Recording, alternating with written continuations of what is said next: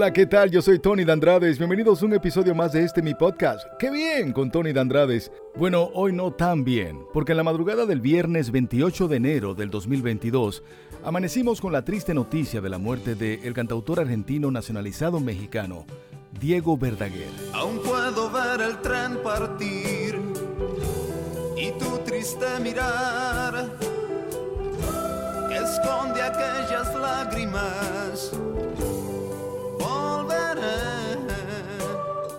Él falleció a los 70 años debido a consecuencias del COVID-19, luego de haberse contagiado en el mes de diciembre, informó su compañía discográfica. Su hija envió un comunicado de prensa que dice, con absoluta tristeza lamento informar a todo su público y amigos que papá, el día de hoy, dejó su hermoso cuerpo para continuar su camino y creatividad en otra forma de vida eterna. Mi madre, yo y toda la familia estamos sumergidos en este dolor, por lo que apreciamos su comprensión en estos momentos tan difíciles, expresó su hija Ana Victoria por medio de un comunicado de prensa. Según indica la nota, al cantante se le detectó el virus del COVID-19 a finales del año pasado y tuvo que ser hospitalizado. Verdaguer falleció en la ciudad de Los Ángeles, en Estados Unidos, y la familia anunció que en ese mismo lugar será cremado. Al querido Diego tuve la oportunidad de entrevistarlo en varias ocasiones.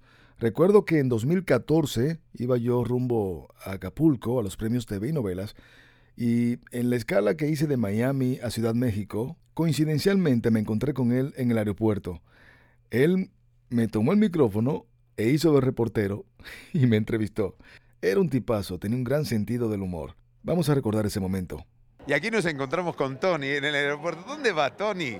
¿Dónde va? Usted cada vez más famoso. Sí, te cambiaron los papeles, Diego Verdaguer. ¿Hacia dónde te diriges? ¿Hacia dónde vas? ¿Acapulco? ¿Me acompañas? Me encantaría, Tony. Pero no, no voy a Acapulco porque este, comencé la gira nuevamente y entonces eh, voy a McAllen, Texas hoy. Ya tú eres un... Uh, has ido anteriormente a los premios.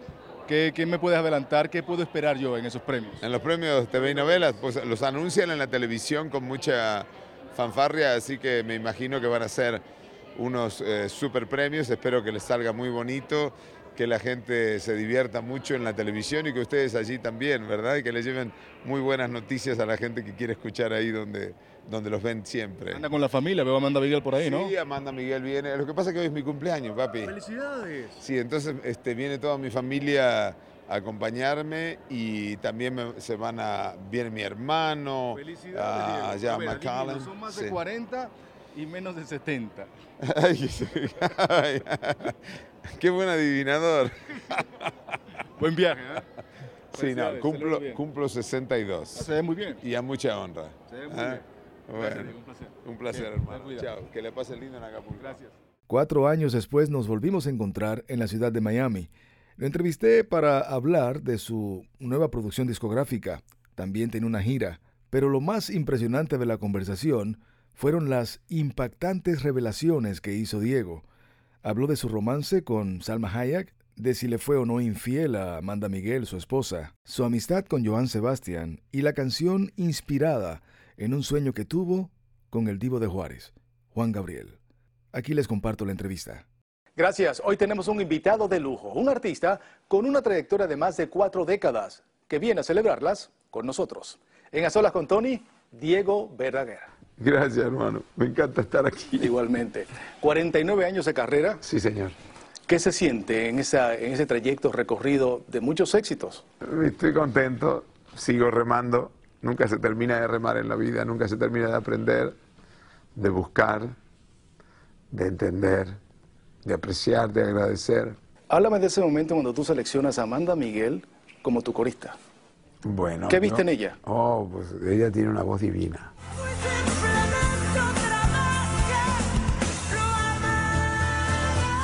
Amanda me emociona hoy con su voz todavía, cuando me deja un mensaje o cuando me habla. Cuando está contenta, tiene una voz divina. ¿Qué te atrajo más, su voz o su, voz, físico? Su voz.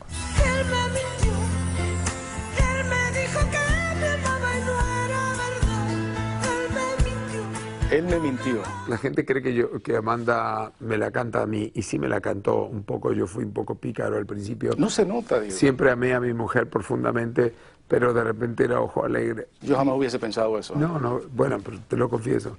Pero, este, pero supe entender a tiempo y mi mujer es eh, inteligente y supo entender que, la amo profundamente y, y, dejó de lado esas realidades, ¿no? Y obviamente uno anduvo por la senda que tiene que andar. ¿Fue infiel, Diego? Hace muchos años, sí. ¿Cómo se perdona una infidelidad? Con amor. ¿Se cura? Sí, claro. ¿Quién cura más fácil, el hombre o la mujer? Yo creo que los dos debemos de curar si amamos. ¿Qué ha leído Diego, qué, ha escuchado Diego, su esposa, en una revista, en un programa de, farándula, que te ha tocado y dice, wow, se le fue la mano acá, esto no es verdad? Este, un día dijeron que, que estaba enfermo de cáncer. También se rumoró en una ocasión de que ustedes se estaban separando, que había divorcio. Sí, nunca me divorcié de mi mujer. ¿Hubo problemas en algún momento? Bueno, siempre puede haber problemas en las familias, ¿verdad? Disgustos, separaciones. No, yo no puedo vivir sin mi mujer y mi mujer no puede vivir sin mí. Diego, tú sabes que haciendo mi asignación para esta entrevista, y, encontré algo que me dejó así como, ¿qué? De una amistad que tú tenías con Salma Hayek hace tiempo y que hubo algo más que una amistad, ¿qué, eso es cierto? Bueno, fuimos este, amigos durante unos meses. Sí, me encantó su amistad. La pasamos muy bien, nos divertimos mucho. Fue muy amorosa y encantadora, una mujer que ilusiona, que te genera ilusión. ¿Te sorprendió ahora esta caja de Pandora que ella abrió con el, este movimiento Me Too, en el que pues ah, han salido algunos ejecutivos de Hollywood señalados por posibles acosos? Bueno, yo te voy a decir que ella me dijo un día, me confesó, que todo el mundo se la quería él me dijo un día, todo el mundo quiere esto una cosa. En Hollywood. Bueno, ya vivía ya. Todavía no había estallado su carrera, pero ya vivía ya. ¿Y qué le aconsejaste? Le aconsejé que, que fuese como, como es, ¿verdad? Ella es una mujer muy íntegra.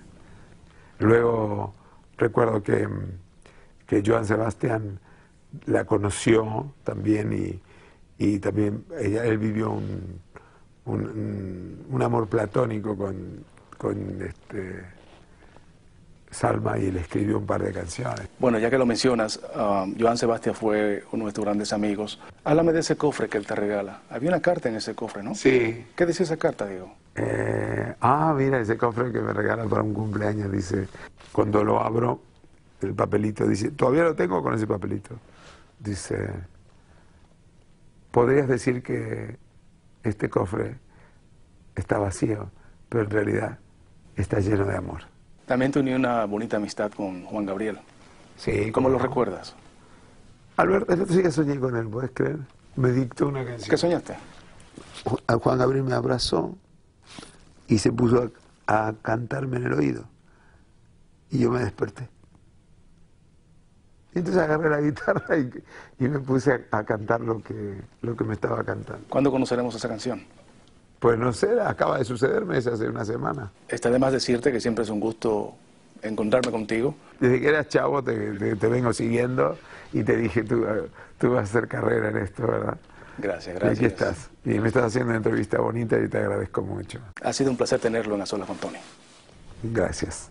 Espero que hayan disfrutado esta conversación con Diego Verdaguer. Lo vamos a extrañar. Descanse en paz, maestro. Si este podcast fue de su agrado, compártanlo y suscríbanse. También presionen la campanita para que les lleguen las alertas. Yo soy Tony de Andrades. Gracias por escucharme. ¡Qué bien!